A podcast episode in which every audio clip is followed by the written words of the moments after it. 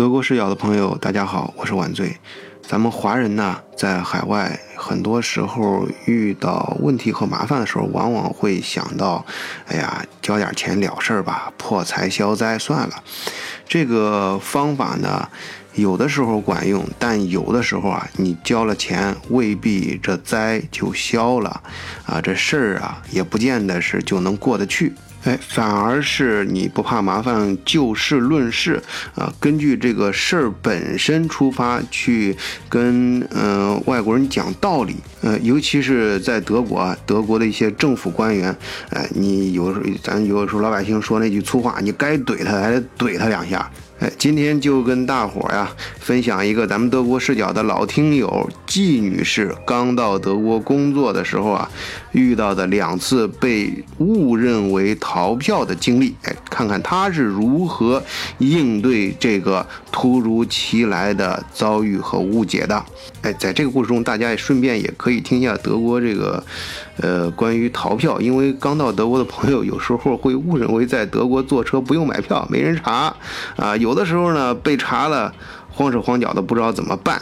而且德国每个城市买票，呃，打票的方式不一样。有的地方呢，你像汉堡买了票之后，它就不需要打卡，那个票直接默认为就是一天之内都可以用的。当然，它分同方向或者是来回的票。而有的城市呢，买完票之后需要你在打卡机里面打一下，你这个哪天用打哪天。好，我就不啰嗦了啊，还是听听咱们的季女士跟大家伙聊一聊她有趣的经历。哦，对了，出于对当事人的尊重，我们把讲述过程中的人名和地名全部删掉。我听到你讲那个节目，讲到就是你开车被罚款那个事儿哈，我给你讲一个我的素材。我去那个跟不是才待了一个多月嘛，刚去的第三天，我本来每天都买票，就那个票是两点九欧一次。刚开始去的时候会跟我说说，哎呀，你也不一定都。艾森买月票不划算，让我买次票，所以说我每天都在那个机器上自己买那个两点九欧的次票，呃，有时候是呃公交车有人人呃买了票以后，他就会给我一个呃直接出一个票要打，他直接给我打一下就给我了。有时候那个车就是像电车那样的。我不知道在哪儿打卡呀，我就以为我买了票了就可以上车，结果就被那个查票了抓住了。然后我还很大大方方的把票给他，他说你这个票不行。然后我就呃跟他在辩解，我跟他要解释说我是已经买票了，只是没有人告诉我要在那个黄的东西上打打票。我说我这是刚来第三四天，然后他就开始登记说我住哪儿什么，他不管，那反正就是说我违反违反这个规定了，嗯，然后呢我说让当时就让我交六十欧，要罚我六十欧。我说，但是我觉得很委屈，我说我已我没有故恶意逃票，我只是买了票，但是我不知道。要打票，然后他就说，因为我当时也看不懂德文嘛，我不知道那个票是可以，如果不打卡的话是可以一直用。我还每次买完票那个过期我就给扔了，然后我就没办法，我就给那个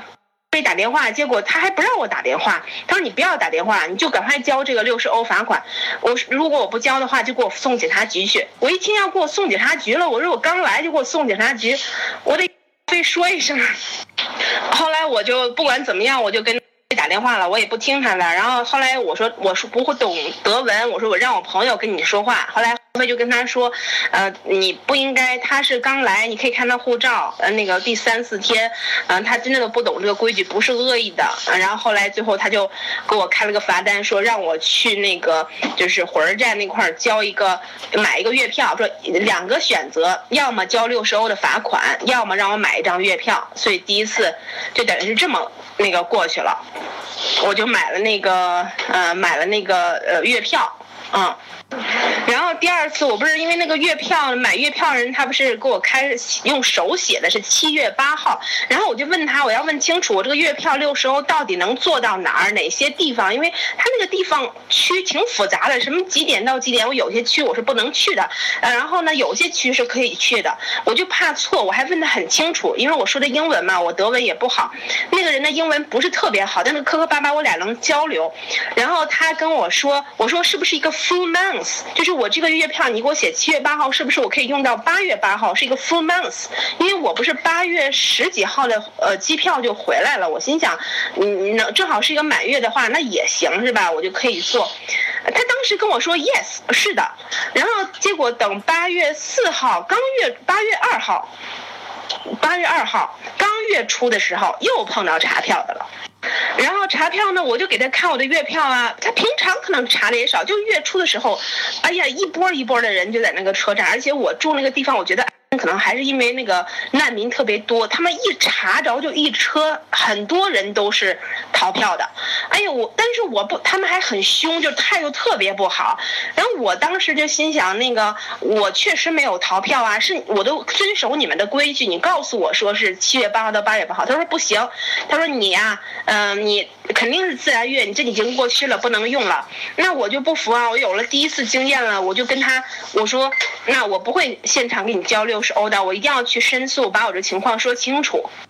呃，最后你知道我给他们发邮件，刚开始他们不回，后来我又发，不停的发，我至少发了六封邮件。我就问他你们为什么工作怎么不回复我邮件呢？后来终于有邮件回复我说你不要着急，他们正在审核。后来我就说你们是不是种族歧视啊？那个我说我是有工作签证，我的钱我也工资我不至于说要逃票，但是确实是你们的工作人员告诉我我的票是可以用一个 full month。如果说不能用，那你也应该跟我说清楚。我说我是新来的，你是不是应该给我解释清楚你们的规则呀？我不是故意冒犯的。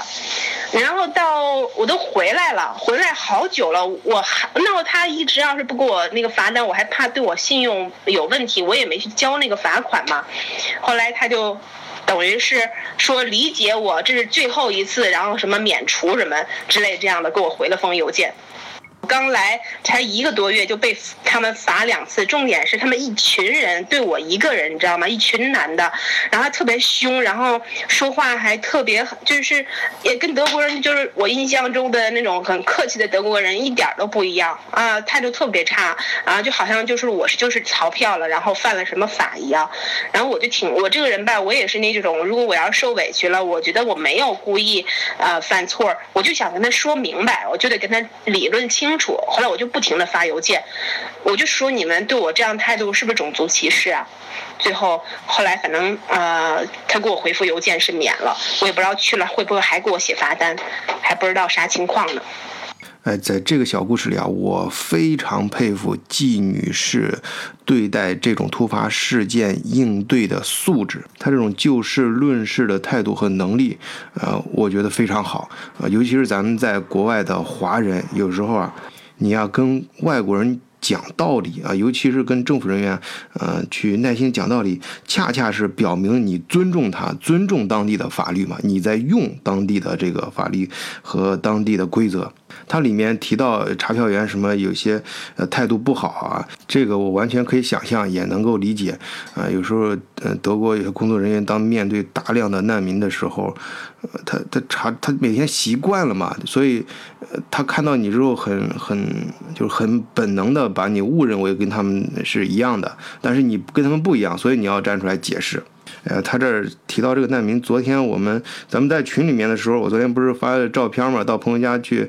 朋友家的葡萄园，我们还帮他把葡萄都给剪了，因为他害怕蜜蜂什么的招招一些小虫子，就就让我们强制我们把他那个葡萄全部剪掉，剪了四大兜。我还在群里面铺这个照片，然后怎么办？都是颠回家酿酒嘛。哎，那个那个朋友呢，他在德国就是医生，然后他讲给我们讲这个难民的事儿，这就是稍微跑点题啊，因为他昨天。说这个事儿对我的呃感触也比较大。他说，德国很多医生和呃医院和诊所其实是赔钱的，这个我想象不到啊。就是因为我知道德国医生虽然是跟几个发达国家比，呃，他的相对来说医生收入没那么高，但是在德国来说，德国医生收入还可以。哎，我就纳闷儿为什么这医院赔钱呢？尤其是咱们中国人啊，这医院。怎么可能呢？哎，他就说了一个呃事儿，就是顺便也解释了我们另外一个疑惑，说你知道，呃，德国医院为什么说缺医生吗？那每年医学院大把大把毕业的学生很多呀，啊，他说是因为德国医医院呢，呃，是一个萝卜一个坑，是因为他这个没经费啊，整个医院他赔钱的没钱，所以说他雇不起医生。因为刚才说了嘛，德国医生的收入还是可以的，所以你医院雇医生的话，他有一定的工资标准，那就意味着会加高很多成本，他就雇不起了。那这又归结为刚才的问题，那为什么德国医院他没有钱去雇更多医生呢？因为啊，德国医生。啊，包括德国医院的大部分收入是来自于保险公司，而这个保险公司的钱从哪儿来呢？因为德国是全民医保，就是每一个在德国具有正常居留身份、合法身份的人是必须有保险的。你要么是你条件好的那种是私立保险，呃，大部分人呢是国家会强制你加入德国的呃国家保险公司，呃，就是咱们在德国都知道的啊，T 卡和 RO 卡。当然，其他就是私立的保险公司，私立保险公司太多了，这我在节目里没法说啊。而这个保险公司啊，给医生和医院钱的时候啊，包括给诊所啊钱的时候，他不是说你根据你你看这个病人多长时间，或者是根据你花了多少医医生花了多少的时间，你给你钱，而是说他是。根据病搭包干的，你比如说你是阑尾炎，那就三千欧啊；你是这个感冒，就是多少钱；你是得什么病，就是这种，呃，大包干的。因为对于保险公司来说，它对它增加保费，就是对全民收医保的时候，每个月那个你保险钱如果是加高的话，这个影响力比他去压榨医生这头要高得多。就是说，他跟医生、跟医院谈的话啊，那可以就是说，你看这个这病就多少钱，就可以一个一个私下里去谈。从咱们商业关系上来说，他等于是甲方嘛，你医院什么是乙方，他是给你钱的，所以他可以跟你谈价啊。而且全国国国立的德国国立的呃保险公司就两个，阿尔卡和 T 卡。他也相对比较强势嘛，但是跟老百姓他不敢呀。你老百姓的话，你想每个人，但虽然这几年啊，我们嗯，大家特别是在这儿上学的学生什么的，我们都能感觉到，我像我刚来德国的时候，阿欧卡我记得每个月不到五十块钱，然后后来每年也在涨，到现在好像涨到快一百了。呃，当然，员工什么工作的就更多了。工作一般，我我头脑中概念呢，就是呃，员工和企业你呃放在一起算的话，呃，一个月怎么地也得四五百欧元。这个钱呢，他不敢轻易加，因为他每他虽然说每年在递增，但是都是很有限度的。他如果一下子涨太多。那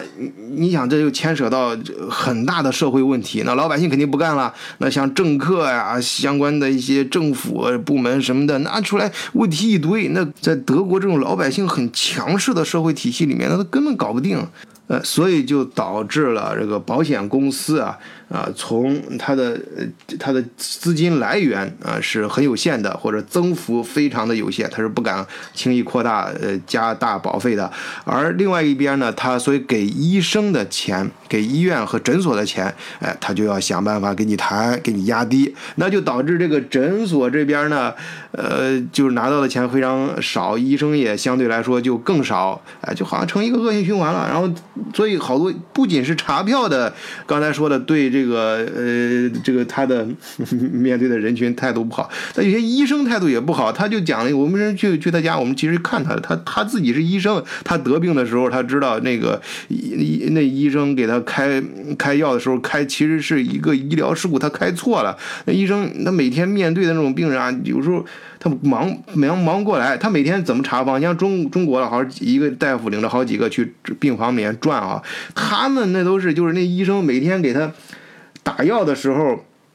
就那一分钟，然后同时给他查一下，给他讲一下他的病情，然后我就天天给他说说他他他因为他自己是医生嘛，他还说有些东西你得给我用什么药什么药啊，你得给我看什么什么，然后他说行，那我去请示一下我的 Oberarzt 啊，就是他的呃，就类似于我们说那个主任医师吧，就更高级别的一些医呃这个医生，哎，他的领导，呃，但是呢。他整个住了一一个礼拜都找不到啊，因为他自己医生他最后恼了嘛，就给自己他是在大学附属医院工作，就给自己的领导打电话，让自己领导给这个诊所打电话，你不行，你必须给我转院什么的，反正就是让让他出来了。他给自己给自己开了点药，把身体现在好一点了啊，但是还要在家里面等这个化验结果，因为。他讲的时候很无奈，说这个有的时候，特别一些小诊所、小德国一些小医小医院，那个医生他根本忙不过来。你想，他他每天就那一分钟时间给你上药的时候，然后给你讲一讲这个病情，然后他处理的也很粗糙啊，就是难免就是有时候会出现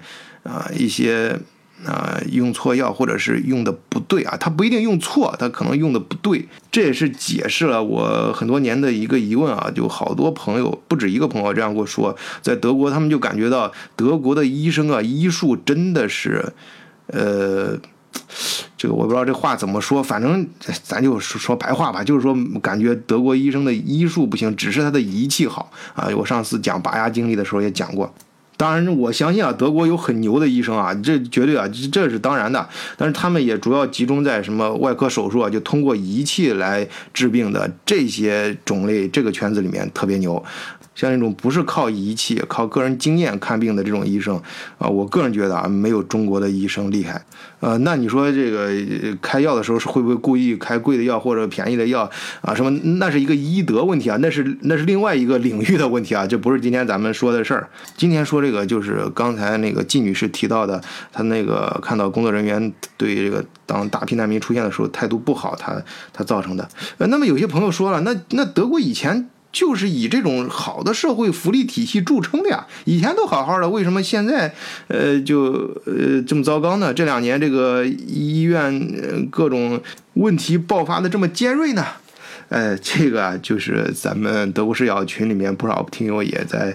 呃，老是问我，还说晚醉啊，没事讲讲德国难民的事儿啊。我说这个难民问题太复杂了，不是一两句话讲的，也很难在一期节目里集中讲，所以我就分散在其他节目里面。当讲到一些具体的问题点的时候，咱把某一个小点讲明白就行了啊。今天啊，就说到刚才那个季女士说她那个看到整车的难民嘛，难民一多，那个态度不好，你想，你如果是那个发票工作人员，你态度也好不了，而且你是带着情绪的。就刚才我们接着说这个医疗保险的事儿，你要知道，咱们像在德国，咱中国人一般都是辛辛苦苦在这儿打工的，呃，在这儿这个天天每个月交税，交那么多税，交那么多医疗保险的，啊，给国家交那么多钱的，然后还遭受各种的罚款，各种的为难。那你要知道，德国有好多人，他可一分钱不交呀。但是他到医院，他你如果俩都是那个公立保险，奥卡或者 T 卡的话，他跟你享受的待遇是一模一样。而哪些人不交医疗保险还享受这么好的待遇呢？哎，一个是那些领低保救济的，那些其实。以前就有，就是五十年、二十年前都是这样。德国靠自觉，那时候还基本上都能平衡。但是这几年德国突然多了三百万难民，这三百万难民他可是一分钱都不用交，但是国家每个月给他们标配的这个医疗保险和国家保险福利，跟正常的跟我们这种天天纳税的、辛辛苦苦纳税的德国德国的居住的良民来说是一模。一样，这是就是默克尔那个圣母情怀说的话嘛，要让他们活得有尊严。其实是你要活得那，但是你不能跟那个纳税人一模一样的福利，这你德国人平常德国人当然不干了，你当然是有情绪了，咱都是人嘛，那又不是神仙。你可以想想，算算算算这个账啊！你我我们平常人每个月交那几百欧，呃，就是工作辛辛苦苦交几百欧，呃，那个呃医疗保保保保险，我们自己不见得能用多少。那但是那难民他感个冒什么的，他去诊所什么看的时候，他也享受这，他是好像。他们到一定级别的时候也可以交医疗，也要需要交养老保医疗保险，但是他们医疗保险好像是只是一年一百块钱，也不知道是一个月一百，而且关键是这一百块钱是国家交的，那这国家给他交这个一百块钱，那这钱从哪来？那不还是我们这些纳税人出的钱吗？也就是说，在德国你辛辛苦苦工作，人交税税纳税，你这钱用到哪儿去了？你可以想想，你你心里能平衡吗？你能舒服吗？当你面对大量这个难民什么逃票的时候，整像刚说那个整个一个车皮里面多多数都是难民在那逃票，说你态度能好得了吗？呃，当然，我这里也是作为一个普通老百姓啊，说到事儿的时候，还是从开篇咱们讲的那句话，咱就事论事，就这一点来说，你要整个作为人来说啊，咱们都是屁民，平常老百姓，人难民也是人，咱也是人，作为人来说，大家是平等的。但是就这件事儿来说，作为一个人正常情绪的人，咱那肯定是有这个因果关系在里面啊。说到这儿的时候啊，我必须强调啊，因为咱们在现在那个社群人也越来越多了，也必须害防止有些某些小人啊出来捣乱，呃，使坏啊。我必须强调，我们没有任何种族歧视的意思啊。作为再次强调，作为人啊，我们和难民都是一样的，都平等的啊。但是，呃，只是就这个医疗保险这个来说，我说了一下其中的事实，哎，这个从某种程度上反映了一些现象的原因。当然，这个问题往深了说，还是德国社会制度，就跟这种福利制度是好是坏，也不是咱们通过一件事儿和一个节目能说清楚的。咱们小老百姓啊，就是跟咱们平常生活有关的这事儿，咱能给他说明白，大家。相互聊聊天，沟通一下信息，哎，彼此有一点那么帮助，不管是精神上还是实质上的啊，我觉得就挺好。哎，也欢迎大家呢加入我们德国视角的听友群，哎，能够跟世界各地的朋友呢交流一下生活的心得，哎，交流一些生活中的点点滴滴，一些实实在在的小事儿，哎，我觉得很好。那么入群方法呢，嗯，和往常一样，都写在简介里了啊，也就是加微信联络员 moon。二零零幺四十二，moon 就是月亮的英文拼写，m o o n 二零零幺四十二。好，今天德国视角的节目就到这里，晚醉祝大家周末愉快，再见。